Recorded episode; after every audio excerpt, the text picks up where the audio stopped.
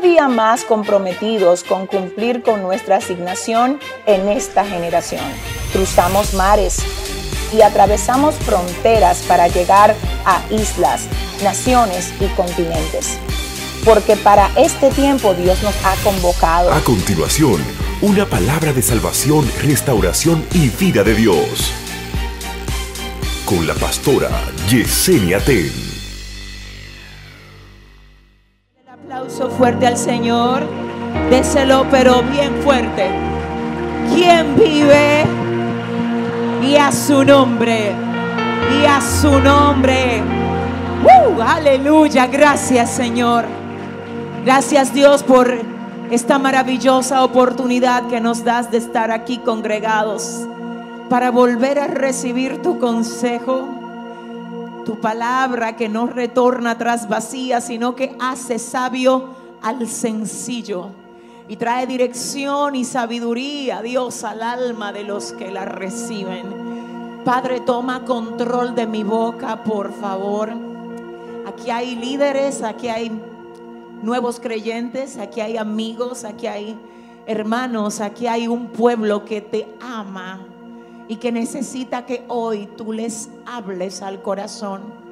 Padre, quizás algunos están necesitando que tú les des consuelo y yo te pido que tú consueles el corazón de aquellos que hayan venido hoy atribulados o tristes por cualquier situación que puedan estar pasando. Yo oro Dios para que seas tú trayendo, Padre, aleluya, libertad a todo el que llegó cautivo a este lugar. No importa la cadena que tengas, aquí está Dios. Y la Biblia dice que al que el Hijo del Hombre libertare, ese será verdaderamente libre. Y yo creo que el Señor hoy vino a moverse aquí y a traer salvación libertad, restauración, orden, alineamiento de Dios para esta casa, para este lugar, porque este lugar se ha convertido en casa de Dios y puerta del cielo. Porque donde hay dos o más reunidos en el nombre del Señor, ahí Él está. Bendecimos a Dios por la vida de los pastores Ávila. Para nosotros una honra poder tenerles en alianza con nuestro ministerio. Bendecimos a Dios por esta oportunidad que nos da de estar aquí en Guayaquil, en la nación de Ecuador, donde sabemos que Dios tiene propósitos poderosos. Y creemos firmemente que esta nación, esta nación es una relevante, es una nación relevante, así yo lo creo, para lo que Dios quiere llevar a cabo en este tiempo. ¿Dónde está la gente que lo cree aquí? Gloria a Dios. Qué bueno es el Señor. ¿Sabe algo? Yo siento que alguien, siento por el Espíritu que aquí hay alguien que llegó con el corazón quebrantado a este lugar y que dejaste una situación en tu casa, en tu casa que por poco te impedía llegar acá. Y qué bueno que peleaste y ganaste y estás aquí y yo bendigo a Dios por todos esos hombres y mujeres que hoy, habiendo podido hacer muchas otras cosas, dijeron, yo voy a estar ahí, porque yo sé que Dios va a estar ahí, no una mujer, no, Dios ha venido a hablarnos a todos. ¿Y dónde está el pueblo que lo cree? ¿Dónde está? Dale la mano a tu vecino y dile, qué bueno que estás aquí, dásela por favor. Dile, bienvenido, bienvenido a este tiempo. Amén, qué hermoso se ven todos. Puede sentarse un momento, gloria a Dios. Yo quiero bendecir al Señor por el equipo que me acompaña, el equipo que siempre viaja conmigo, mi multimedia, Roy, Maribel, nuestra escudera, mi queridísimo esposo, una bendición del cielo para mi vida y un gran amigo nuestro que es representante de la editorial Peniel que nos acompaña desde el estado de la Florida, el hermano Claudio. Yo quiero que usted me ayude a aplaudir a Dios por la vida de ese hombre de valor que está con nosotros. Gracias por compartir con nosotros. Aleluya. ¿Cuántos se gozan en este día? ¿Cuántos se gozan? Amén. Yo quisiera ahora sí que ustedes por favor busquen en sus Biblias el libro de Segunda de Reyes capítulo 2. Y vamos a estar leyendo del verso 1 en adelante. Póngase de pie.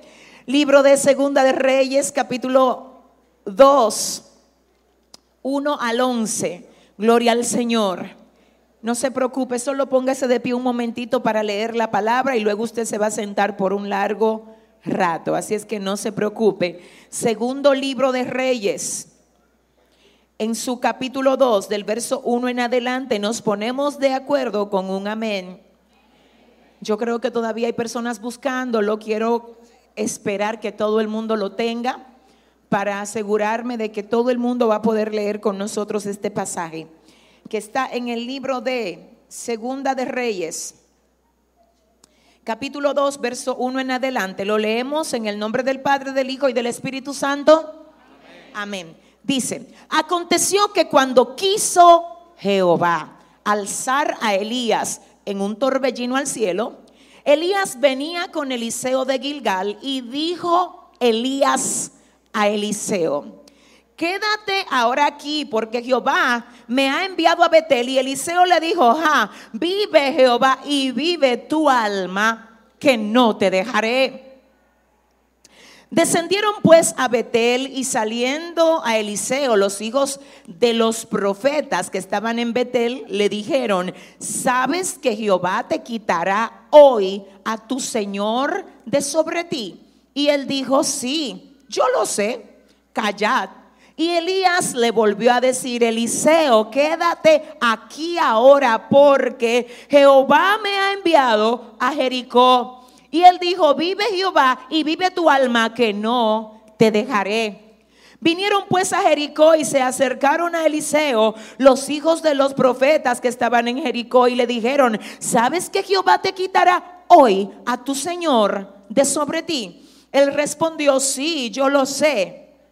Callad Elías le dijo, te ruego que te quedes aquí porque Jehová me ha enviado al Jordán y dijo, vive Jehová y vive tu alma que no te dejaré. Fueron pues ambos y vinieron cincuenta varones de los hijos de los profetas y se pararon delante a lo lejos.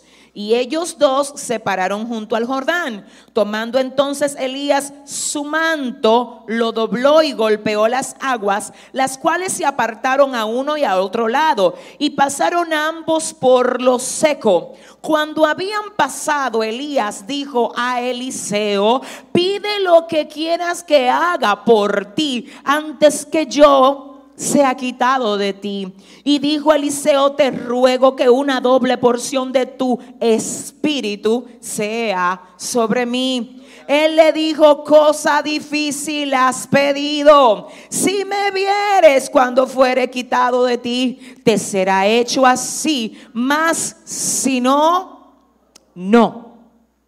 Aconteció que yendo ellos y hablando, he aquí un carro de fuego con caballos de fuego apartó a los dos. Y Elías subió al cielo en un torbellino, viéndolo Eliseo, clamaba, Padre mío, Padre mío, carro de Israel y su gente de a caballo.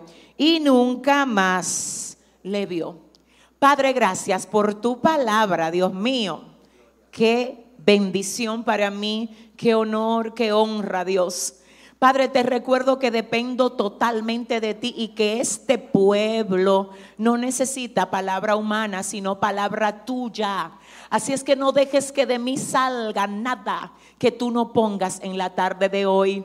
Muévete aquí y a ti, solo a ti. Te vamos a dar toda la gloria y toda la honra en el nombre de Jesús. Amén y amén. Pueden sentarse. ¿Quién vive? y a su nombre, y a su nombre. ¿Cuántos saben que el año 2020 es un año de subir de nivel? Perdóname, pero yo creo en el nombre del Señor que tú no te puedes permitir que este año termine igual para ti a como comenzó. Los años no solo te pueden pasar por encima, tú tienes que dejar una marca por donde quiera que tú pasas de crecimiento. Cada golpe de la vida te tiene que empujar a un nivel más alto del que tú estabas. Cada prueba te tiene que ayudar a crecer, oh Dios, y a posicionarte donde Dios te quiere posicionar. De hecho, déjame decirte lo que pasa. Hay gente que frustran los infiernos. Porque aún lo que Satanás hace para verte a ti depresivo, cuando tú sabes hacia dónde Dios te lleva, eso Dios lo utiliza para acelerarte y para que se cumpla lo que Él quiere hacer contigo. Hay gente aquí hoy que el enemigo no creyó que con todo lo que han pasado iban a estar en este Congreso. No, no, déjame ver, ayúdame Dios. Yo estoy hablando con gente que en los días pasados fueron sacudidos y Satanás dijo, te quiero en depresión, te quiero tirado en la cama bebiendo pastilla, quiero quitarte la alabanza de la boca. Pero hoy ese ejército llegó aquí a levantar la mano. Yo no sé dónde están ellos. Si hay tres así aquí que levanten la mano y que glorifiquen a Dios porque Él, Él no te ha dejado morir en medio del fuego. Oye, yo sé que ha dolido, pero si eso no te mató, es porque lo que no te mata te hace más fuerte. Lo que no te mata te prepara para lo que Dios ha determinado utilizarte. ¿Alguien está aquí? Déjame ver. El área donde tú eres quebrantado es el área donde tú vas a ser usado. A veces te enfocas tanto en lo que estás pasando que no te das cuenta lo que Dios está logrando contigo a través de lo que tú estás pasando. Que la, mira, yo no sé, Dios mío, que la turbación del proceso no te haga olvidar que todo absolutamente todo lo que le pasa a un hijo de Dios, Dios lo utiliza para su bien. Y si hay alguien aquí que lo cree, yo quiero que le diga a su hermano ahora, le diga, no te preocupes, porque aunque duela, Dios lo va a usar para tu bien. Y si tú lo crees, dale el mejor aplauso al Señor. Escucha esto, escucha esto. Tú quieres saber en el área que tú vas a ser usado mañana. Busca el área en la que tú estás siendo probado hoy. Tu mensaje no solamente puede venir con palabras bonitas, tiene que venir con marcas. Marcas que demuestren por dónde tú pasaste y no te rendiste marcas que demuestren que tú, aleluya, no eres de aquellos que solamente tiene palabras bonitas, sino que tienes resistencia, que entiendes quién te llamó, que no te dejas doblegar ante el dolor y que sabes que el Dios que comenzó la buena obra en ti, Él la va a... ¿Alguien está aquí que lo crea? Déjame decirte esto. Yo he aprendido que cuando tú predicas un mensaje de provisión, en algún momento tú vas a enfrentar necesidad. Yo he aprendido que cuando tú predicas un mensaje de sanidad, en algún momento la enfermedad va a tocar tu cuerpo. El mensaje de vida de Cristo se tuvo que autentificar con su muerte. Cada vez que tú predicas restauración de familia, el enemigo va a querer atacar la tuya. Porque el mensaje tuyo se tiene que autentificar contigo. Pero lo más terrible es cuando el diablo te golpea por el área que tú predicas. Y tú en vez de correr, tú dices, mira, no me importa de qué categoría sea el huracán que me esté azotando. Te dije que no voy a dejar de predicar hasta que yo respire en la tierra. Te dije que no voy a dejar de servir a Dios, así sea sangrando y así sea con lágrimas en los ojos. ¿Habrá alguien aquí que lo entienda? Yo no sé si usted sabe que usted, le, mire, yo no sé si usted sabe que a usted el Señor hoy vino a decirle, suelte el luto. Déjate de estar llorando por cosas que ya se cerraron. Déjate de estar sintiéndote víctima. Wow, Dios mío, por cosas que a ti te llegaron. Tú no eres víctima de lo que pasaste. ¿Por qué, pastora? Porque la diferencia entre una víctima y un sobreviviente es que la víctima muere en el proceso. Los sobrevivientes, aunque lloren, permanecen vivos. Así es que dile al que te queda al lado, yo no soy víctima. Dile, yo soy sobreviviente. Y es precisamente conociendo la palabra del Señor, anoche hablábamos acerca de esto, que nosotros recibimos fuerza, recibimos dirección, recibimos el empuje para ser sobrevivientes. Yo le voy a decir a usted una cosa, cuando yo nací, yo nací eh, prematura y nací enferma. Una de las cosas que pasó en mi casa, yo soy la mayor de tres hermanos, de padre y madre, y fue que cuando yo nací, a mi mamá le dieron de alta y a mí me dejaron en el hospital. Cuando pasaron alrededor de 15 días, el médico cita a mis padres y le dice, discúlpenme, pero tengo que decirle que no hagan planes con su hija. Ella no va a sobrevivir. Yo nací con el peor tipo de hepatitis que puede llegarle a un humano, prematura y enferma. Y yo recuerdo que mi papá dijo, démenla que yo quiero pasarme los últimos momentos de la vida de ella con ella en la casa. Una cosa es lo que quiere el diablo y otra cosa es lo que determine Dios. Yo vengo a decirte algo, mira, escúchame bien, a nadie le va a pasar algo que Dios no selle para que le pase. Te voy a decir una cosa, solamente lo que Dios aprueba es lo que a ti te va a pasar. Y para cosas que Dios aprueba, ya Él te preparó hace rato. ¿Alguien está aquí? ¿Qué te quiero decir con esto? Que aún lo peor de lo peor que tú puedas decir, bueno, ¿y por qué a mí Dios no me evitó que me pasara esto? ¿O por qué no me evitó que me pasara aquello? Porque cuando Dios determina que algo cumplió su propósito, aunque a mí me duela, se lo lleva. Pero hasta que no se cumple el propósito de Dios con algo, ese algo no se mueve a menos que Dios no lo permita. Satanás dice, la corto. Dios dijo, la voy a usar. Y esa niña que nace enferma está hoy aquí en Guayaquil predicándote a ti. Porque no es como Satanás quiera, es como Dios determine que acontezca. ¿Alguien lo entiende en esta hora? Además de ese proceso, en el momento que nazco, como niña me tocó no vivir en una familia íntegra. Y me explico, yo no me crié con mis padres. Mi familia no estaba completa, no estaba íntegra. Yo no supe lo que era llegar a la casa y ver a mamá y a papá juntos para que me recibieran cuando yo llegaba del colegio. Yo me crié con diferentes madrastras que nos maltrataban, nos ponían en cuartos oscuros. A mí me tocaba cuidar a mis dos hermanos solo a la edad de ocho años. Yo tenía que ser la nana de ellos. En vez de yo tener a alguien cuidándome a mí, yo tenía que cuidarlos a ellos. Luego de que atravieso por ese proceso, me toca vivir una adolescencia difícil y luego, luego un proceso de quebrantamiento que a la edad de 17 años Dios permite que inicie en mi vida. Luego de pasar varios años en los Estados Unidos, Dios me dice, ahora tú vuelves a la República Dominicana. Allá el Señor comienza a quebrantar áreas de mí que tenían que ser quebrantadas para yo entrar en el diseño que Él había trazado para mí. Cuando yo me convertí tenía 16 años y Dios me sacó del modelaje. Yo era una jovencita que todo lo que yo me ponía tenía que estar combinado. Todo el dinero que yo ganaba era para comprar ropa y para comprar cosas. Y cuando llego a la República Dominicana, Dios me despoja de todo. Resulta que yo comienzo a ver las hermanas de la iglesia donde me congrego que necesitan y comienzo a soltarles todo lo que yo tenía. Estando en República Dominicana se me olvidó que ya yo no tenía un mall a donde ir a comprar ni tampoco no tenía dinero.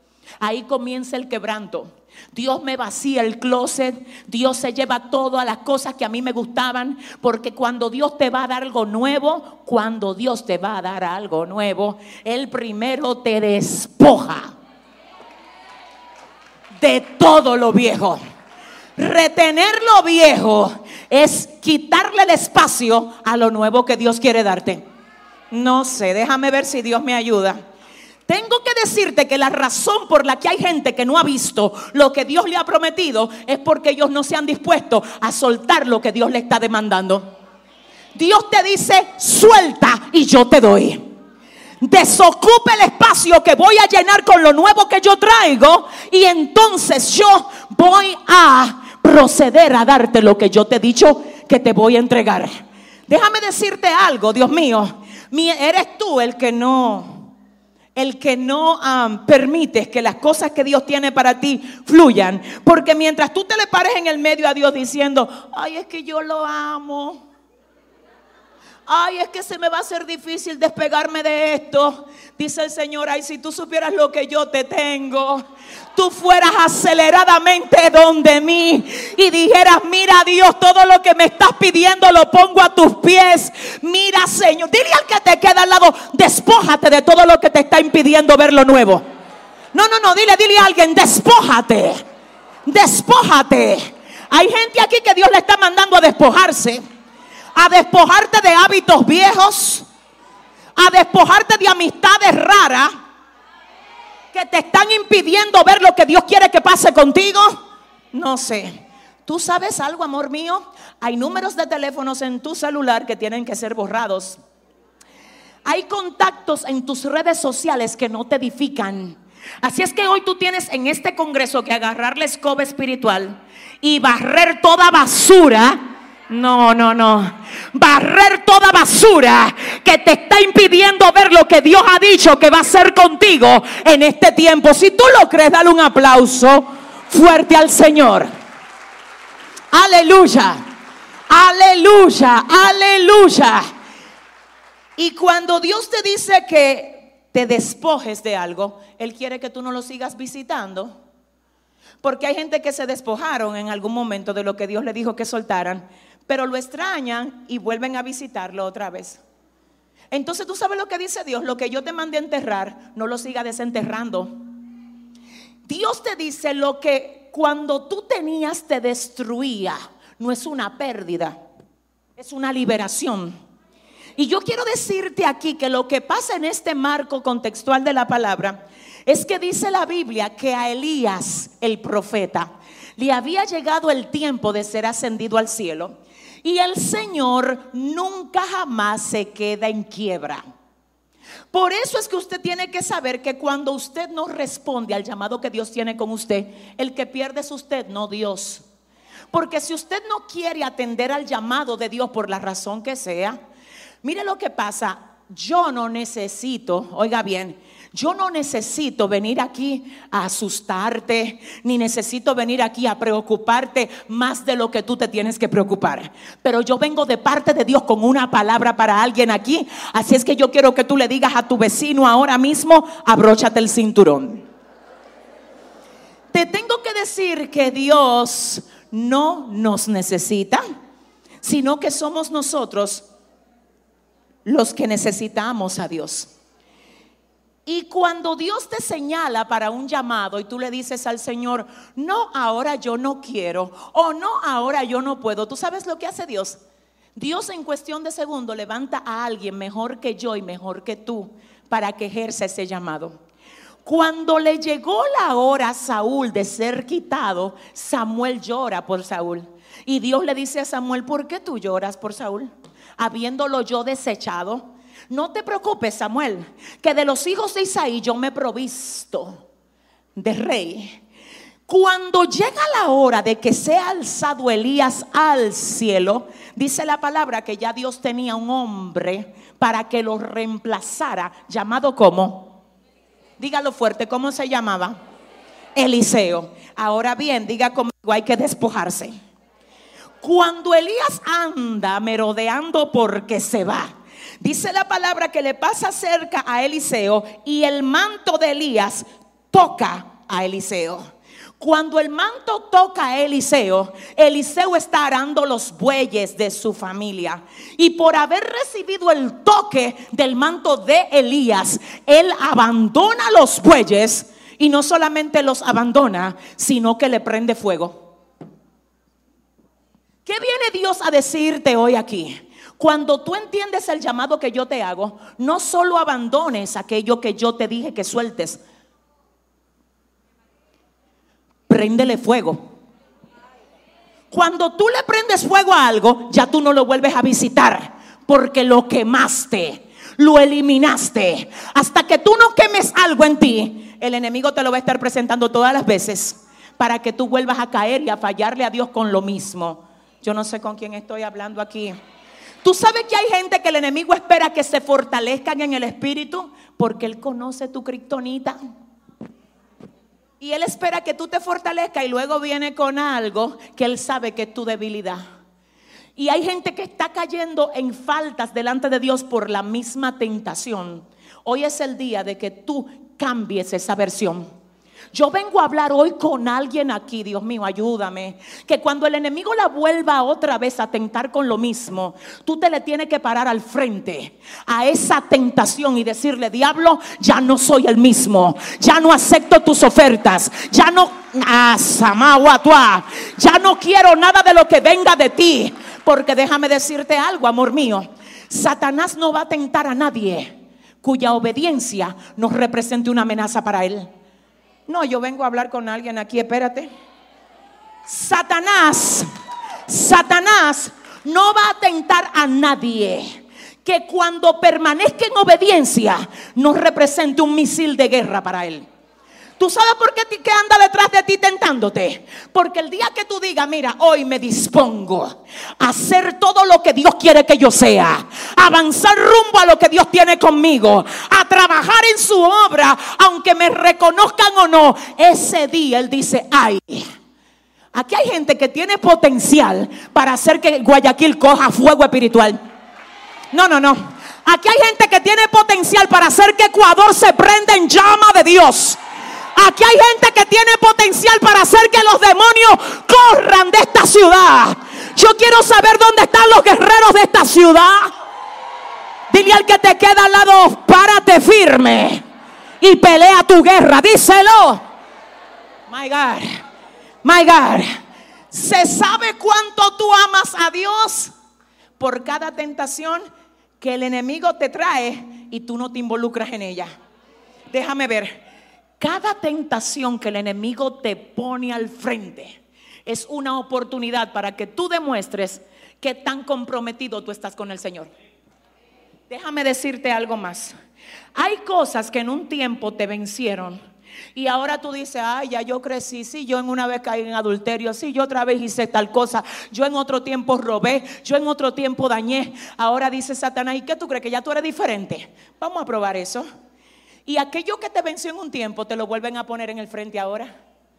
Por eso es que tú sientes que estás peleando con lo mismo. Pero ¿qué pasa cuando aquello que te venció en un tiempo se te pone de frente ahora? Y tú dices, papá, mira, me encontraste en otra versión. Porque ahora lo que en un tiempo me venció, lo voy a vencer yo. Tú te conviertes en la autoridad de aquello que tú vences. Tú nunca vas a poder vencer un mal del que tú eres aliado. No sé con quién estoy hablando. A veces tú estás reprendiendo de tus hijos el espíritu de fornicación cuando tú todavía no te has casado legalmente con tu pareja. No van a querer hablar conmigo, pero Jehová ayúdame. A veces tú le estás enseñando a tus hijos que la mentira no se habla. Mientras que a ti te suena el teléfono y cuando ellos lo cogen, tú le dices, dile que yo no estoy aquí. A veces tú le estás diciendo a tus hijos que no se pelee con sus compañeros de escuela cuando tú te vives matando con tu marido en la casa. Dile al que te queda al lado, tú no vas a poder reprender algo de lo que tú eres un aliado. Si usted va a dar un aplauso aquí, déselo fuerte. Oh my God. Oh my God. Oh my God. Shama. Así dice el Señor, así dice el Señor. Tienes que identificar lo que está pasando contigo antes de esperar gloria de Dios. La gloria de Dios no se derrama en vasijas sucias. Para ser derramada la gloria tiene que ser primero limpia la vasija. Eliseo dijo, espérate que yo voy a caerle atrás a este profeta. Y lo que yo quiero es una doble porción de lo que él tiene. Y para recibir eso yo tengo que prenderle fuego a algo. ¿Qué tú te crees que la gloria de Dios va a llegar sin que tú le tengas que prender fuego a algo? Tú le vas a tener que prender fuego a algo. Y estoy segura que Dios me dio este mensaje para alguien aquí. Y Dios le está diciendo a alguien, tú quieres ver si soy yo el que te estoy hablando. Ponme a prueba, dice el Espíritu Santo. Préndele fuego a todo lo que tú sabes que no está bien. Y tú vas a ver cómo yo a partir de hoy te voy a levantar. Voy a sacudir todo lo que te oprime. Voy a libertarte. Voy a usarte. Voy a tratar con tu casa. ¿Habrá alguien aquí que diga, le prendo fuego hoy? Le prendió fuego. Y la razón por la que Elías andaba y Eliseo le caía atrás, sin nunca decirle a Elías, déjame ir a ver cómo están los bueyes. Cuando Dios te llama, déjate de estar visitando el lugar de donde Dios, te sacó. Señores, hay gente que Dios la llamó y están en la iglesia y todavía viven practicando la misma vida que llevaban antes de ser cristianos. Ellos van al culto los domingos pero si se arma una fiestecita por ahí el jueves, yo. Dile al que te queda al lado, préndele fuego a los bueyes, te dije. ¿A alguien está aquí. Ellos vienen a adorar a la iglesia. Pero cuando se ven en presión y tienen que soltar dos o tres malas palabras, ellos como... ¿Alguien está entendiendo? Entonces vuelve a decirle a alguien, te dije que le prenda fuego. Y me llama la atención esto porque oiga lo que pasa. Luego de que Eliseo le prende fuego a los bueyes, dice la palabra que persigue a Elías y Elías tiene algunos lugares donde se está moviendo. El primer lugar donde Elías se mueve es a Gilgal. Porque Dios cuando determina llevarse Elías de la tierra, utiliza a Elías para que se mueva a lugares por donde Eliseo necesitaba pasar. Gilgal es el primer lugar por donde Eliseo y Elías pasan. ¿Cuál fue el primer lugar? Quiero que usted anote, si va a anotar, porque Dios me dio esta palabra para ustedes. Y quiero que usted sepa que el término Gilgal en hebreo se traduce como círculo de piedras. ¿Por qué era necesario que Elías y Eliseo pasaran por ahí? Eliseo iba a ser usado como el profeta de aquel momento luego de que se fuera Elías. Pero él no podía ser usado así, con esa gloria, si primero no pasaba por Gilgal. ¿Qué hay en Gilgal? Gilgal se traduce como círculo de piedra, pero ¿qué hay ahí? Lo que pasa en Gilgal es que en Gilgal se circuncide el pueblo. Cuando el Señor decide introducir a la nación de Israel en la tierra prometida, antes de entrar, ellos se paran en Gilgal para circuncidarlos a todos. Porque tú no vas a poder ver gloria de Dios hasta que no, número uno, préndalos. Y número dos, pases por que se traduce como círculo de piedra. ¿Y qué pasa ahí? Que hay circuncisión. ¿Cómo así, pastora? Si la circuncisión era cortarle el prepucio a los hombres para que no se infectaran, Pablo habla de una circuncisión del corazón. Y él dice, para tú ser usado por Dios, tú vas a necesitar circuncidar tu corazón. Porque si tu corazón no está circuncidado, se te va a infectar. ¿Cómo se va a infectar cuando hablen de ti? Aleluya. ¿Tú te imaginas una mujer o un hombre siendo usado gloriosamente y que cualquier bochinche o chisme le infecte el corazón? ¿Tú sabes lo que pasa cuando tú tienes el corazón infectado? Que todo lo que tú hablas infecta. Por eso es que hay gente que están dañando, porque ya están dañados. Y Dios hoy vino a sanarte el corazón y a decirte, entiende que tu guerra no es con gente si te pones a devolverle a la gente como ellos te están tirando a ti, tú estás enfermo igual que ellos. Yo no sé a quién aquí el diablo ha querido enfermar, pero yo vengo a decirte de parte de Dios que el que te está haciendo la guerra a ti, ah, es la verdadera víctima, no tú. ¿Cómo así, pastora? ¿Sabes por qué? Porque tu verdadero enemigo es Satanás. Y aquel que se deja usar por él es tan débil que no se dio cuenta cuando Satanás comenzó a utilizarlo. Imagínate un títere del enemigo que tú dices que le esté tirando, no le tire al títere. Ataca al que está moviendo el títere. ¿Habrá alguien aquí que lo entienda? Hombre y mujer de Dios que estás aquí, tu guerra no es con tu marido. Tu guerra no es con tu mujer. Tu guerra no es con la mamá tuya, ni con tu papá, ni con tus hijos. No. A veces son títeres. A veces se dejan coger la boca para hablar cosas que luego ellos lamentan. Y ellos mismos luego dicen, ¿y qué fue lo que yo dije? Pero tú Dios hoy vino a quitarte la escama para que tú comiences a amar a aquellos que el enemigo ha utilizado como sus títeres y que tú comiences a, a decirle a Satanás, ya yo sé de dónde viene mi verdadero ataque. ¿Tú sabes algo? Siento a Dios aquí y te voy a decir la verdad en esta hora. Cuando Satanás ataca tu corazón, Él no solamente está buscando atacarte a ti, Él está buscando atacar todo lo que tú produces cuando tú estás sano. Mientras tú estés amargado por lo que te hicieron en el pasado, tú no vas a poder dar todo lo que tienes adentro. Escúchame, por favor. Deja pasar la ofensa y enfócate en lo que está delante. Olvídate de los maltratos que te hicieron y enfócate en lo que Dios quiere hacer contigo ahora. Lo que está delante de ti es demasiado grande para dejar que lo que está detrás lo opaque. ¿Habrá alguien aquí que lo entienda hoy? Oh, mi alma adora al Señor.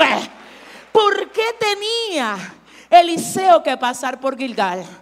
Porque el Señor dijo, Eliseo, te voy a usar tremendamente, pero ven acá, primero párate aquí, ven, y vamos a circuncidarte el corazón.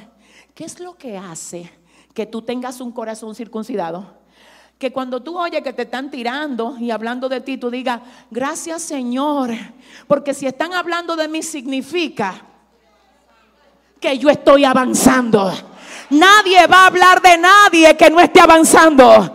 De hecho, déjame decirte que había en un tiempo que nadie ni siquiera notaba que tú existías. No me entienden. Hubo un tiempo de tu vida que la gente ni sabía que tú respirabas, mi amor. Pero ahora tanto ruido acerca de ti representa que tú estás siendo una amenaza para el adversario. Y si tú lo crees, dale un aplauso fuerte al Señor.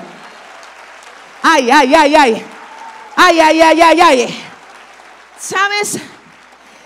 Hace un tiempo alguien me dijo, ¿cómo es que tú sabiendo que yo hablo tan mal de ti siempre me tratas bien? Así mismo se atrevió porque hay gente que andan por ahí que se atreven, usted sabe. Y me dice, ¿cómo tú sabiendo que yo, porque tú sabes que yo he hablado mal de ti, que he cogido las redes y he hecho cosas contigo, ¿cómo es que tú me tratas tan bien? Y yo le dije, ¿sabes por qué? Porque tú operas desde tu nivel y yo opero desde el mío. Déjame ver si ustedes me entienden. Cuando alguien que te maltrata puede hacer que tú lo maltrates, significa que fue más fuerte que tú, porque te movió a ti al nivel de ellos. Pero cuando tú, a pesar de que te maltraten, sigue haciéndole favores a lo que te hacen la guerra, tú le estás diciendo, tú no me mueves. Yo no cambio por lo que nadie me haga. Yo soy un hijo y una hija de Dios. Yo tengo la esencia del Padre. Si usted va a aplaudir, hágalo fuerte, hágalo bien. Ah. Dile al que te queda al lado, circuncídate el corazón. La gente de corazón circuncidado no anda buscando que nadie le agradezca lo que ellos hacen. Porque saben que lo que hacen lo hacen para el Señor. Mientras usted te diga que mira tan mal agradecido que es. Yo que le di trabajo, le di casa, le di dinero, lo ayudé a conseguir casa. Hermano, si usted lo hizo para el Señor, deje que sea Dios que se lo pague. Por eso yo antes ayudaba a mucha gente, ahora yo no ayudo a nadie. ¿Por qué? Porque nadie agradece. Usted anda haciendo cosas para que usted le agradezcan. Usted no tiene el corazón circuncidado. Porque la gente que tiene el corazón circuncidado dice, yo todo lo que hago, lo hago para el Señor. Así nadie me agradezca, yo lo hago para agradar a Dios. Habrá alguien aquí que diga, hazlo para Dios. Díselo a tu vecino, dile, hazlo para Dios. ¿Sabes lo que dice Pablo? Y todo lo que ustedes hagan, háganlo de corazones. No para el hombre, sino para Dios. Porque del Señor recibirán la recompensa. Porque a Cristo el Señor ustedes sirven. Ay, Dios mío, ayúdame, Padre, ayúdame. ¿Sabes algo? Dime hasta qué hora yo tengo aquí. En serio, en serio. 20 minutos y te suelto, espérate. Te vas a dar cuenta de esto. Quiero que me oigas, amor mío. Hay momentos donde tú sembraste algo en alguien y tú no recibes de ese alguien que tú sembraste. Pero tú sigues caminando y en alguien que tú nunca sembraste. Cosechas todo lo que tú sembraste allá.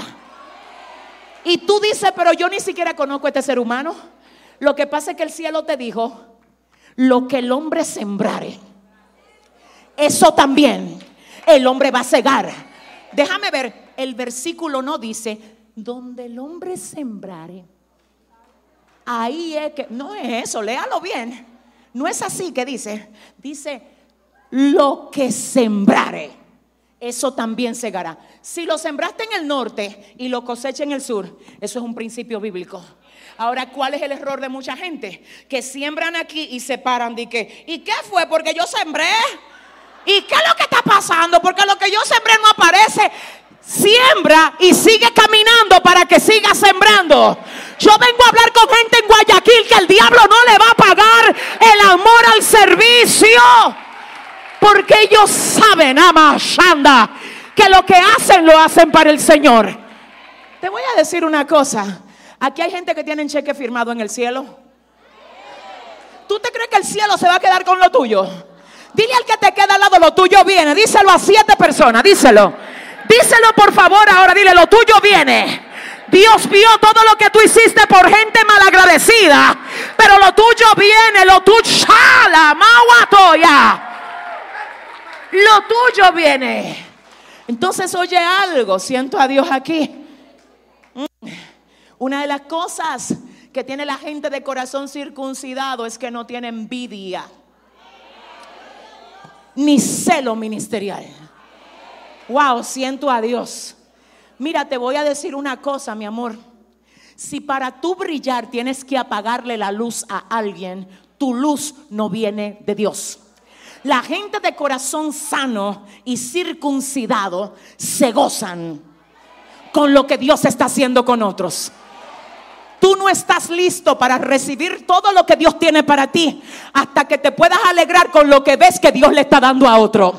Así es que dímele ahora a tu vecino, yo celebro contigo tu victoria. Dile, no, mejor dile, tu victoria es mi victoria. Dile, yo le doy gloria a Dios por todo lo que Él te ha dado a ti. Perdóname. Pero cuando tú veas a una persona en la que Dios está derramando, en vez de atacarlo, acércatele para que la gloria se te salpique. Déjame decirte una cosa y siento a Dios aquí. Yo vine, mire, ¿sabe algo? Dios me despertó a mí a las cuatro y media de la mañana y me dijo, cuidado, mucho cuidado con lo que tú crees que tú vas a predicar, porque eso es lo que tú le vas a hablar a este pueblo. Y yo estoy tan segura que de verdad a alguien aquí Dios le vino a matar el celo. A alguien aquí Dios le vino a asesinar en el corazón la envidia que tiene. ¿Y cómo usted lo sabe? Porque esa envidia te está amargando el corazón. Y cuando el Espíritu Santo se mueve en un lugar, Él revela lo que tiene que ser sanado. Y quiero que tú oigas esto. Mira, amor mío, para que te sanes. El don y la gracia que tú tienes, nadie la tiene como tú. ¿Cómo así, pastora? Tú puedes ser uno de 15 predicadores que hay en tu iglesia. Todos predican, pero ninguno predica como tú. A menos que tú no estés tratando de convertirte en otro predicador. Porque hay gente que nacen originales y mueren siendo copias. Entonces dile al que te queda al lado, no me copies, por favor, dile. No, no, díselo así con elegancia. Dile, mírame al favor. Dile, no me copies. Alguien está aquí. Mira lo que pasa. Escúchame. Cuando tú comienzas a imitar a alguien, tú sofocas lo que tú traes. La imitación es limitación. Pero cuando tú dejas que lo tuyo aflore, aunque hayan 30 que hagan lo mismo que tú, yo te garantizo que lo tuyo va a salir con una gracia diferente. Escucha lo que te dice el Señor hoy, aleluya. Tú sabes que estás sano cuando tú puedes aplaudir sinceramente por lo que Dios está haciendo y por el modo como está usando a alguien que hace lo mismo que tú. Ah, Ay, ay, ay, ay. Déjame ver si me entendieron. Déjame ver si me entendieron. Elías anda con quien lo va a sustituir y él no anda enfermo. Él lo anda guiando. ¿Alguien está aquí? Elías anda guiando a quien lo va a sustituir. Tú estás listo para que Dios te ascienda cuando tú puedes guiar a alguien que te pueda sustituir. Estuve hablando con un gran amigo hace como un año y medio y él me decía, mira, a mí me llamó Marcos Sweet y me dijo que necesitaba un pianista, que si yo tenía un pianista para yo enviarlo a una actividad determinada que él tenía. Resulta que la actividad era de viernes a domingo. Y el pastor dice, wow, fulano de tal hubiese sido el pianista ideal para yo enviarlo a que le diera apoyo a Marco Sweet, pero no lo pude enviar. Porque ese fulano de tal quería ser él todo el tiempo el que brillara tocando el piano. Por eso nunca se ocupó en formar a otros para que los reemplazaran. Por eso en el momento de la llamada el pastor no lo pudo enviar. Porque no había quien los reemplazara. No sé si me están entendiendo aquí. No sé, no sé. Tú sabes que tu liderazgo ha crecido y que tu don ha alcanzado su propósito cuando hay gente que te puedan reemplazar para tu ascender. ¿Alguien está entendiendo? Si le va a dar un aplauso, dáselo bien. Ay, ay, ay, ay, ay, ay, escucha esto. Escucha esto. Tienes que saber que no estamos para competir, sino para complementarnos. Yo le doy gloria a Dios por todas las predicadoras que se están levantando en este tiempo. Yo bendigo a Dios por cada pastor y predicador que Dios está usando. Ellos me representan porque yo soy parte del cuerpo. Así es que no es que somos muchos, es que somos uno en Cristo Jesús, donde Él es la cabeza. Y si tú vas a dar un aplauso, ay, ay, ay, ay, ay. Dile a tres personas ahora, yo quiero verte crecer, dile.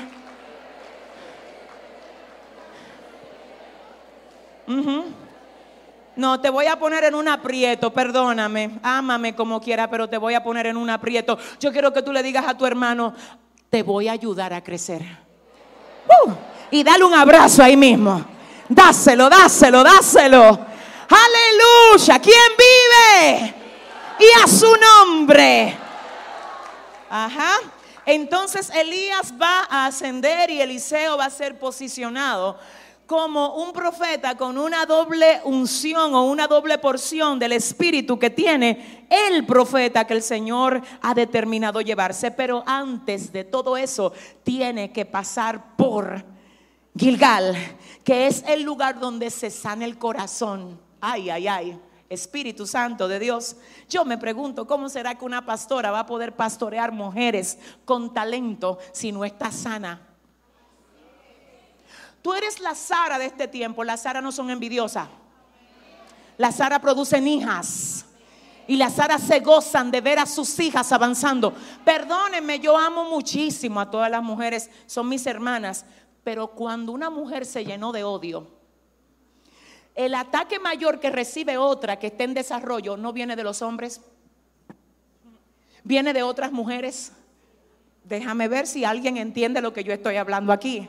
Cuando dos mujeres se unifican para llevar a cabo cosas en Dios, ay, ay, ay, pasa lo que pasó con Ru y Noemi. Pero cuando una de las dos se llena del diablo y comienza a tirarle, no hay una cosa más destructiva que una mujer llena de Satanás. Dile al que te queda al lado, pero tú no eres así, ¿verdad que no? ve a ver cómo pone la cara para yo saber si tengo que orar por ella antes de yo irme. Denle un aplauso fuerte al Señor. Diga conmigo, hay que sanarse el corazón. Dígalo. Dígalo fuerte. Hay que tener el corazón sano. Lo número tres, vamos a ver si vamos bien. Lo primero que fue prenderle fuego a los bueyes, que representa quemar todo lo que pueda llevarte al mismo punto de donde Dios te trae. Lo número dos es circuncidar el corazón para que el corazón esté. Ayúdeme, dígalo más fuerte, para que esté lo número tres que hay que hacer y quiero que usted oiga, quiero que usted oiga, es pasar por Betel. Diga conmigo Betel. Betel en hebreo se traduce como casa de Dios o lugar de luz. Lugar de luz. Fue ahí donde Jacob tuvo una experiencia tremenda con el Señor. Déjeme decirle lo que pasa en Betel. En Betel Dios se te aparece. Betel no es un lugar territorial, es una condición espiritual. ¿Qué es lo que representa este mensaje? Representa cosas que tú vas a tener que hacer antes de ver lo que Dios quiere que tú veas. Lo primero es quemar los bueyes. Lo segundo es que se te sane el corazón. Y la sanidad del corazón tiene que ver con que tú perdones, con que tú aprendas a hacer las cosas para Dios. Lo tercero que tienes que hacer es buscar una experiencia con Dios. Tú sabes lo que la gente quiere hoy, que le pongan la mano, que el profeta me hable, descargar mensajes por YouTube. Qué bueno cuando son para edificarte. Pero cuando tú eres un ministro que para hablarle al pueblo tiene que descargar un mensaje ajeno, significa que tú no estás teniendo intimidad con Dios. Cuando tú para poder avanzar tienes que copiar todo lo que otro hace, significa que tú no estás recibiendo estrategias de Dios. Cuando tú te encierras con Dios, Tú no tienes que llevarte de lo que tú veas al otro haciendo. Dios trata directamente contigo. ¿Habrá alguien aquí que lo entienda? Déjame decirte algo, tú necesitas tener una experiencia con el Dios que te llamó. Cuando tú tienes experiencia con el Dios que te llamó, Dios te embaraza de una palabra. Y cuando tú estás, aleluya, lleno de la palabra que Dios te dio, a ti no te importa si lo que tú ves es contrario a lo que Él te dijo. Porque tú sabes que fue Dios que te habló. Y te voy a hablar ahora aquí de parte de Dios. Hay gente que ahora mismo lo que están viendo es absolutamente lo contrario a lo que Dios dijo que va a hacer. Pero tú sabes que Dios te habló. Y tú sabes por qué Dios te trajo este congreso. Para decirte a ti, yo no me he olvidado de lo que yo te dije. Levántamele la mano a esa mujer. Levántasela, Uca, tu ama. Así dice el Señor. Yo no me he olvidado de lo que te dije. Hay más de dos personas aquí hoy que Dios le dice, no me he olvidado de lo que yo te dije. Yo sé que parece contrario y que parece al revés. Pero cuando la promesa de Dios está más cerca de llegar, es cuando Satanás opera para que parezca que está más lejos. Así es que yo te voy a aconsejar algo hoy. Si tú sientes que lo que Dios te dijo está lejos de cumplirse, llegó la hora de comprar confeti. Si tú sientes que lo que Dios te dijo está lejos de verse, llegó la hora de comprar globos, de comprar un bizcocho, una torta de invitar a los amigos a la fiesta. ¿Cuál fiesta? La celebración de tu victoria.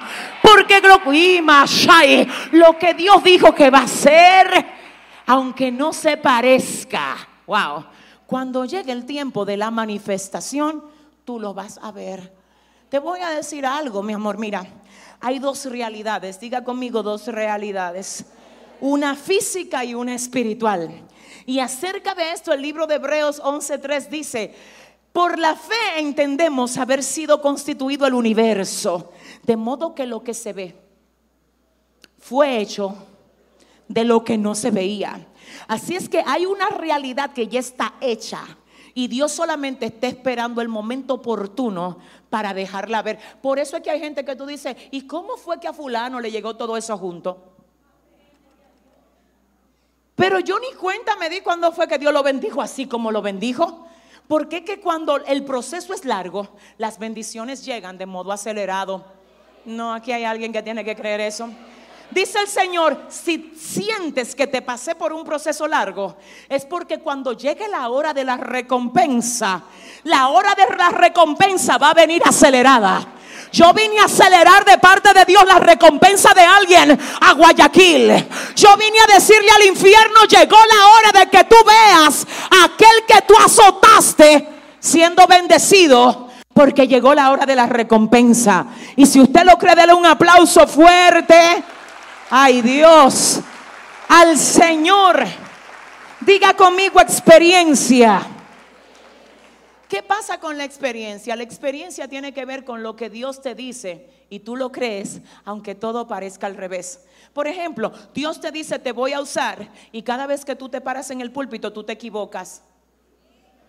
Y tú dices, pero Dios me dijo que me va a usar y yo cada vez que me paro ahí hago un desastre. Ayúdeme a ver si usted me entiende. Tener una experiencia, es decir, aunque haga un desastre, me voy a volver a parar. ¿Alguien está aquí? Tener una experiencia es creerle a Dios cuando Él te dice escribe un libro y tú te pones a escribirlo y después no fluye. Y tú dices, espérate, yo voy a ayunar por esto, porque este libro Dios me dijo que yo lo voy a escribir. Así es que como yo tuve una experiencia que me dice a mí que Dios me mandó a escribir, yo voy a pelear por lo que Dios va a sacar de mí. Tener una experiencia cuando Dios te dijo que tus hijos van a ser ministros. Anda, la mala y tu amá. Siento a Dios aquí hoy. Es verlo aún drogándose allá afuera. Es verlo con amigos que no son los correctos. Y como quiera decir, en ti yo veo un profeta. En ti yo veo un pastor. En ti yo veo un predicador. Porque fue que yo tuve una experiencia. Oiga lo que acontece en el libro de Juan. Jesús está a punto de partir de la tierra y él le dice a Pedro, Pedro, cuando tú eras joven, tú ibas donde tú querías ir. Cuando tú seas viejo, otro te va a mover donde tú no quieres ir. ¿Qué le estaba diciendo Jesús con esto a Pedro? Pedro, tú no vas a morir joven, tú vas a morir viejo. Porque cuando tú seas viejo, otro te va a mover donde tú no quieres ir. Luego en el libro de los Hechos, quiero que usted oiga, dice la palabra que Herodes lleva preso a Jacobo y lo asesina. Que el pueblo le aplaude. Y Herodes dice, yo quiero otro de los discípulos para matarlo como maté a Jacobo. ¿Tú sabes a quién apresó? A Pedro. Cuando Pedro estaba en la cárcel tenía 42 años, según los estudiosos. Y Pedro dijo, espérate, mataron a Jacobo y a mí me van a fusilar según los planes de, Herodes. Pero yo necesito revisar el libro de mis experiencias. Ay, yo no sé con quién. Ay, Dios mío. Cuando el enemigo te quiere intimidar, acuérdate de lo que Dios te dijo. Estoy hablando con alguien en Guayaquil Pedro no se pone a llorar de que, ay Herodes, no me mate, ay Herodes, por favor. Él dice, Herodes, tú crees que me va a matar, pero tú no me va a poder tocar. ¿Sabe por qué no me va a poder tocar? Porque hay una palabra sobre mí. ¿Cuál palabra? Que cuando yo sea viejo, otro me va a llevar donde yo no quiero ir. Y Herodes, yo no soy viejo. Así es que Herodes, conmigo tú no vas a poder. ¿Sabe lo que dice la palabra? Que a medianoche se le abrió la puerta de la cárcel a Pedro. Porque Dios dijo, yo te dije que tú vas a vivir hasta que tú seas viejo. Y hay alguien aquí que hoy Dios le viene a decir, yo te dije que voy a restaurar tu matrimonio. Yo te dije que voy a libertar a tus hijos. Yo te dije que te voy a proveer de lo que te hace falta. Yo te dije que te voy a sanar para que des testimonio de lo que yo puedo hacer con alguien que se pone en mi mano. ¿Habrá alguien aquí que pueda aplaudir a Dios? Diga conmigo experiencia. Quiero que usted oiga. Ay, ay, ay. Me faltan estos lugares, dos lugares que yo quiero. Dile al que te queda al lado, corre, corre, agárrate que Dios te va a hablar. Déjeme ver si yo estoy haciendo algo por ustedes en la mañana de hoy, en la tarde de hoy. ¿Qué es lo primero que hay que hacer cuando vamos a tomar posesión de lo que Dios ha dicho? ¡Wow! Lo número dos. Pasar por el lugar de la circuncisión. Lo número tres. ¿Qué hay en la experiencia? Una palabra que aunque tú veas lo contrario, tú no dudas de ella. Que aunque alguien te quiera decir lo contrario, imagínate tú que tú hayas tenido una experiencia donde Dios te dice, mira, te dije que tú vas a ser un instrumento mío para testimonio de muchos. Y venga uno como me pasó a mí. A mí me dijeron cuando yo llegué a la República Dominicana, tú no tienes ministerio, tú no sabes hablar. Yo hablaba más inglés que español.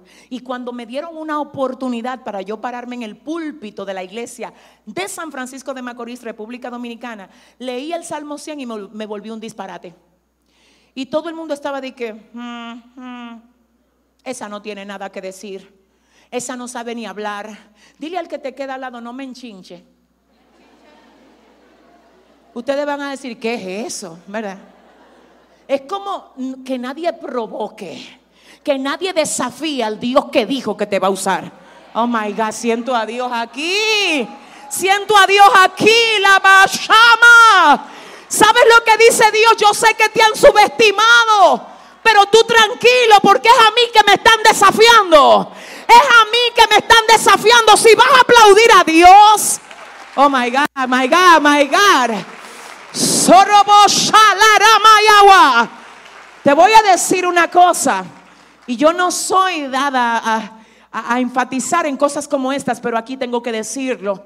Te tengo que decir de parte de Dios que gente que en un tiempo te subestimó y te menospreció, Dios la va a poner a tu frente para que tú le ministres con lo que Él te va a dar a ti.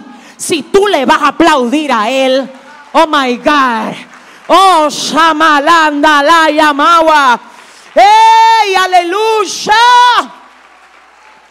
Escuche esto, mi alma adora a Dios. ¿Qué pasa en el lugar número cuatro o en el punto número cuatro? Ellos visitan Jericó. Diga conmigo Jericó. ¿Qué hay en Jericó? Jericó, según el original hebreo, se traduce como Larea, que significa luna. Diga conmigo luna. ¿Qué quiere decirnos el Señor en la, mañana de hoy cuando nos dice que antes de entrar en lo que Él quiere, tenemos que pasar por Jericó, que se traduce como luna? ¿Por qué? ¿Qué hay en Jericó? Quiero que usted oiga. ¿Qué es lo que significa? Dígalo fuerte, ¿cómo es? ¿Y qué hay ahí? Ahí están los lunáticos, los locos. Ujú. Dice la palabra que esto es locura para los que se pierden. ¿Y cómo eso de que, que yo tengo que pasar por donde están los lunáticos? Oiga lo que pasa. Fue en Jericó que el Señor le dijo a Josué, ven acá mi hijo. ¿Tú ves los muros de Jericó? Ay, Dios mío. Ay, Dios mío. Dice la palabra del Señor que el Señor había dicho, te entrego la tierra de Jericó. Y cada vez que Dios te entrega algo, el enemigo va a tratar de cerrarlo.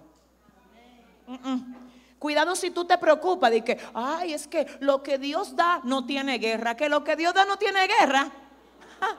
¿En dónde dice eso? Porque a mí la Biblia me dice que el reino de los cielos sufre violencia y solo los violentos lo arrebatan y a mí me huele a que estoy frente a dos o tres violentos hoy.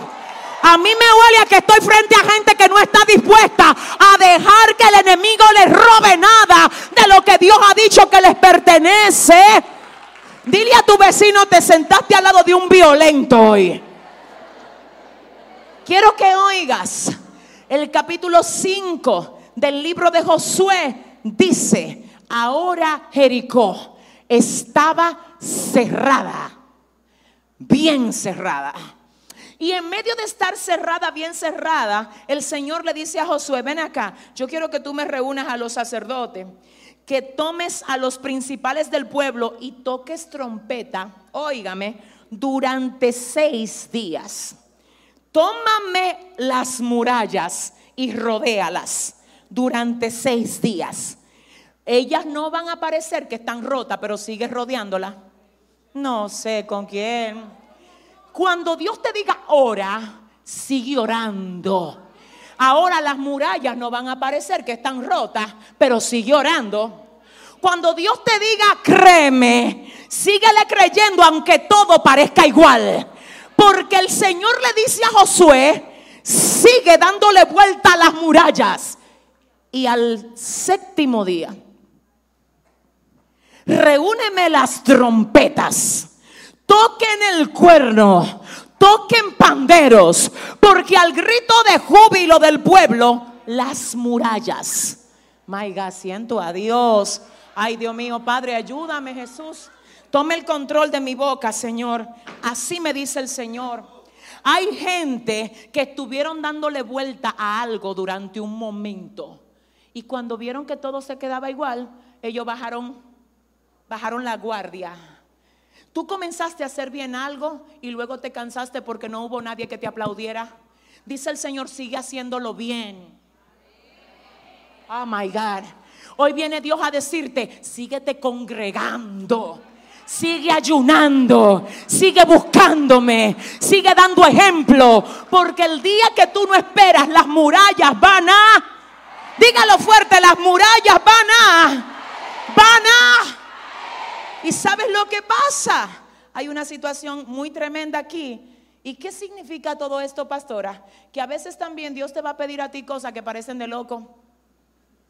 Y Dios te va a decir, mira, tú ves los zapatos que tú tienes allá que te costaron 100 dólares.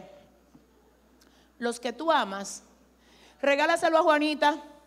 Y tú dices, ¿qué? Yo no entendí muy bien esa revelación, Señor. Porque hay gente que nunca entienden cuando yo no le... ¿Habrá alguien aquí que entienda? Y a veces Dios te va a decir, ¿sabes qué? Yo quiero que tú vayas donde fulano y a ese fulano que nunca, pero absolutamente nunca, tú le has caído bien, tú vayas y le hagas una compra. ¿Cómo? Cosa de locos. A veces Dios te va a mover a lugares que cualquiera no se mete. Te va a meter en cosas que tú dices, wow, yo no quiero estar ahí, pero es Dios que te mete. Yo no sé con quién estoy hablando. Siento a Dios aquí. Quiero que tú sepas esto, mi alma adora a Dios. Cuando el Señor te manda a hacer algo, déjate de estar buscando opiniones de gente. ¿Qué tú crees de eso? Que Dios me dijo, la gente que no está conectada a Dios no va a entender lo que Dios te dijo a ti. Entonces déjate de estar buscando, mi alma adora, Dios mío. Levántame tu mano, dama hermosa. Señor Dios mío, Padre, yo oro para que todo lo que tú le has dicho a ella que haga, ella lo pueda entender y lo pueda llevar a cabo de la manera correcta. En el nombre de Jesús de Nazaret, yo vengo ahora, ahora, ahora a creerle a Dios. Y a declarar en el nombre de Jesús que hoy el Señor deposita en ti valentía y gallardía para que lo que sea que Él te esté mandando hacer, tú lo hagas de la manera correcta. Tú sabes algo, yo recuerdo que cuando yo me convertí, acabándome de convertir, el Señor me dijo, quiero que ayunes por 14 días.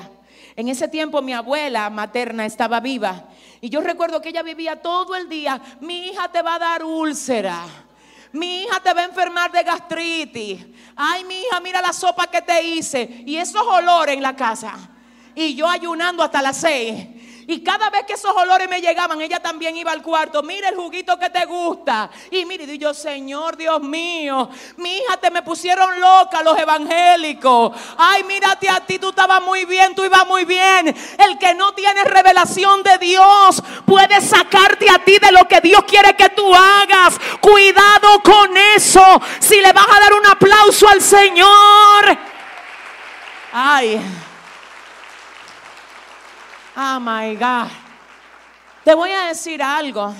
Imagínense que Josué hubiera dicho, déjame hacer una reunión primero. Óiganme, ¿ustedes qué opinan de si comenzamos a dar vuelta aquí? Para que los muros caigan. ¿Usted cree que esa gente tenía esa revelación? Josué no habló con ninguno. Él dijo, vengan acá, que tengo una orden de Dios.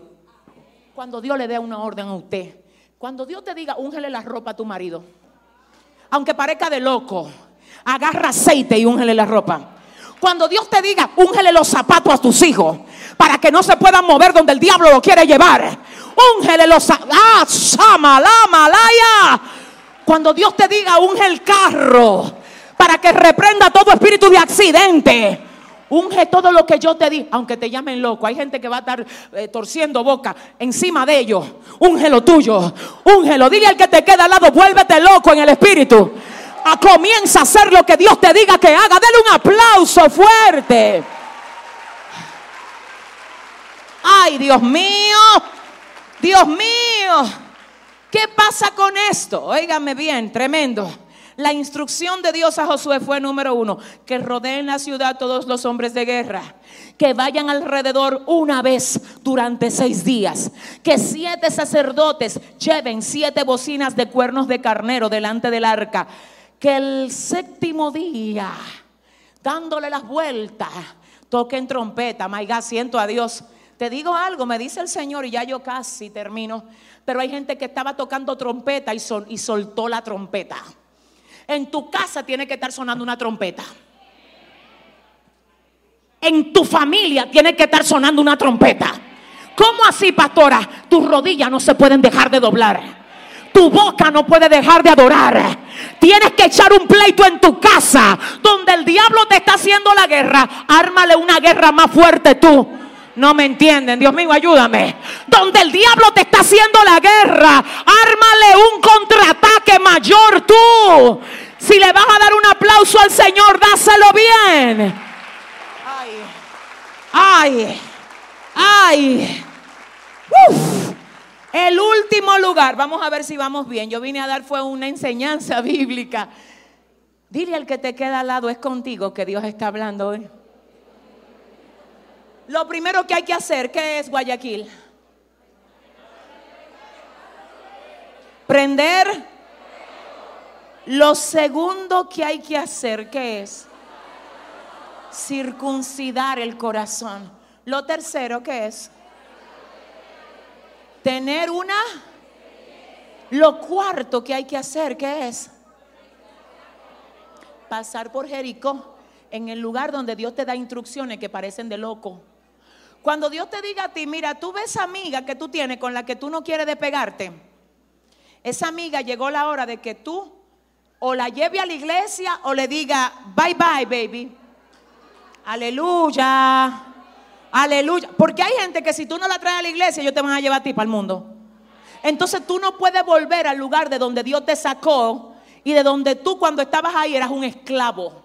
El que quiera seguir siendo amigo tuyo, que te acompaña a la vida nueva que el Señor tiene contigo. Si usted va a aplaudir, déselo bien el aplauso al Señor. Aleluya, aleluya. Luego de que pasan, déjame ver, prenden fuego a los bueyes, circuncidan el corazón. Ay, Dios mío. Luego, ¿qué pasa? Tienen la experiencia y luego, ¿qué? Separan donde separan quiénes? Ajá. Ahora van al Jordán. Diga conmigo, ay. Usted tiene que decirlo con más flow. Ahí. Al Jordán. ¿Qué significa o qué representa el, Jordán? Representa el lugar de lo sobrenatural. Y aquí hay que se da lo bueno. Pero usted no puede llegar a lo sobrenatural sin primero haberse circuncidado. No puede llegar a lo sobrenatural sin primero no haber prendido fuego a algo sin primero no haber tenido una experiencia y sin primero no haber tenido un nivel de obediencia que parezca de loco. Hoy tenemos muchísimos predicadores y predicadoras diciendo en los púlpitos, este es el tiempo de lo sobrenatural. No, este es el tiempo de sanarnos. Este es el tiempo de obedecer. Este es el tiempo de enmendar. Y luego de que nos sanamos, que obedecemos, que tenemos una experiencia, entonces Alguien lo dijo por ahí. Entonces viene lo sobrenatural. Ellos no comenzaron en lo sobrenatural. Ellos comenzaron prendiendo fuego. Ellos comenzaron dejando que Dios les sane el corazón. Tú sabes algo, hay esposas que no han perdonado a sus maridos. Y no sé por qué. Si tú decides perdonar a alguien, deja de estar recordando todos los días. Ay, me metí en un problema aquí en Guayaquil. Sí, porque hay gente que, que te perdonan y todos los días te están mencionando el problema de que tú sabes, porque yo te perdoné a ti hace como tres años y a mí me duele todavía, usted no ha perdonado nada. Lo que usted decide perdonar, usted no lo está mencionando. Si usted lo cree, déle un aplauso fuerte a Dios ahora. Ay, Padre. Diga conmigo, Jordán, lugar de lo sobrenatural. Y aquí, oiga bien, ¿qué significa o qué representa el Jordán? Y con esto es el último punto. Jordán significa o se um, describe como el que desciende. ¿Cómo así? Jordán es el lugar de lo sobrenatural, pero la palabra Jordán se traduce como el que desciende. ¿Por qué? Porque comienza con una altura de 520 metros sobre el nivel del mar y desemboca en el mar muerto, siendo de solo 392 metros. Oh my God. Nace alto y muere bajo. ¿Qué significa esto? Que cuando tú vas a entrar en lo sobrenatural, tu ego, tu yo, tu carne, tiene que descender para que el Señor sea el que brilla a través de ti. Entonces, en lo sobrenatural debe de haber un descenso del ego, porque esto no es para gloria tuya ni mía, esto es para la gloria de Dios. Si hay algo en ti que edifica a la gente, no es para que tú te gloríes de ello. No a nosotros, dice la palabra, sino a tu nombre sea dada la gloria. Cuánta gente hoy queriéndose coger la gloria que solamente le pertenece al Señor. Yo creo en la honra, claro que creo en la honra, pero no puedo confundir honra con idolatría. My God. No acepte que nadie te idolatre a ti. Tú eres una vasija de barro y yo también. El único digno de adoración es Jesucristo. Si usted va a aplaudir, iglesia, hágalo bien, aleluya. Hágalo bien, mi alma adora a Dios. Santo. Qué triste hoy es ver personas que luego de que Dios las ha sacado del anonimato, uno no la puede ni tocar. Señores, ni siquiera decirle, siervo, Dios te bendiga. Pero ¿cuál es esa gloria tan alta que tú tienes que a ti no te pueden poner la mano? Dile al que te queda al lado, pero ¿y qué es lo que a ti te pasa? Si Jesús andaba en medio de la gente, aleluya, tocando a todo lo que le pasaban por el lado y haciendo que los ciegos recibieran la vista, que los paralíticos se levantaran, que los muertos resucitaran. La gloria que tú tienes no es para que tú te la creas. No es para que tú andes y que, que tú eres súper glorioso. No, es para que tú desciendas. Por eso Juan el Bautista decía, es necesario que yo mengüe para que él crezca. Alguien el otro día me dijo, pastora, ¿a usted todavía le da miedo pararse en el público a predicar? Y yo le dije, te tengo que decir la verdad. Cuando me toca pararme en público a predicar, si no siento miedo, me siento mal. No sé si me doy a entender. Yo le dije a esa persona, tú sabes lo que a mí me preocupa, no sentir miedo cuando voy a predicar. Porque nunca quiero sentir que he llegado a un nivel donde yo lo puedo hacer sola. Yo no lo puedo hacer sola. Yo dependo de Dios para hacerlo. Si usted va a dar un aplauso. Aleluya.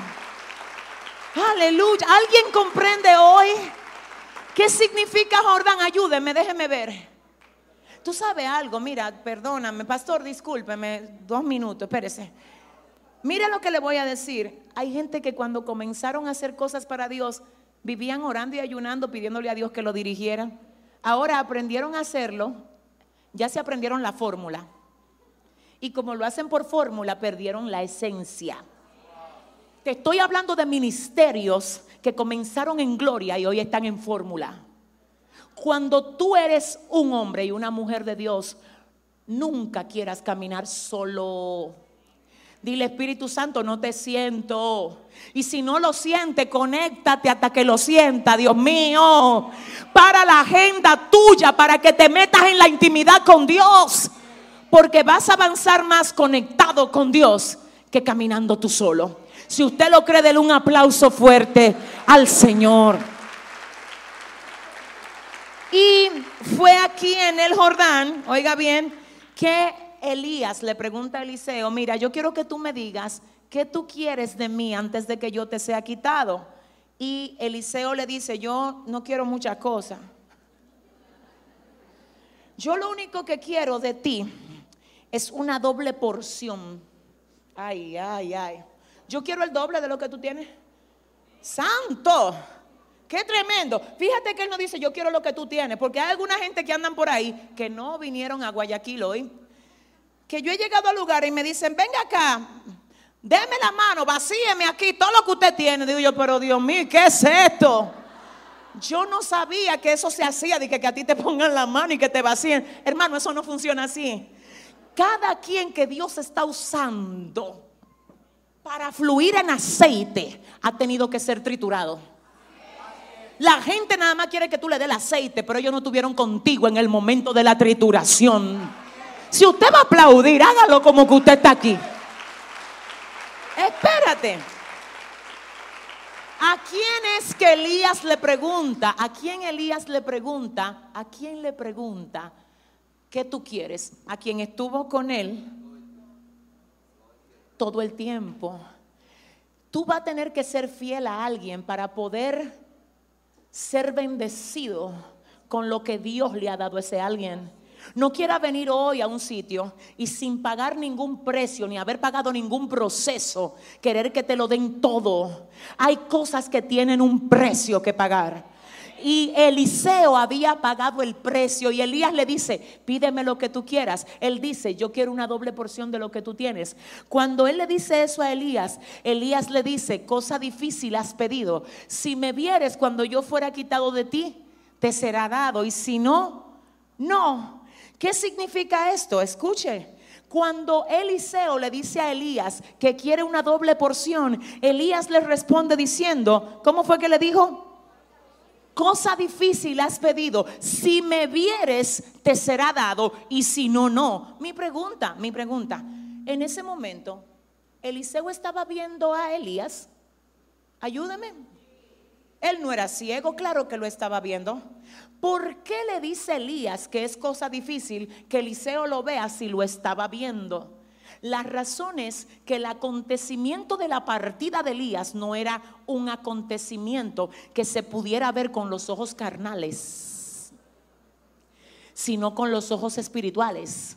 Y ahora Elías le dice, si tú tienes ojos espirituales para que te des cuenta lo que Dios está haciendo, te será dado.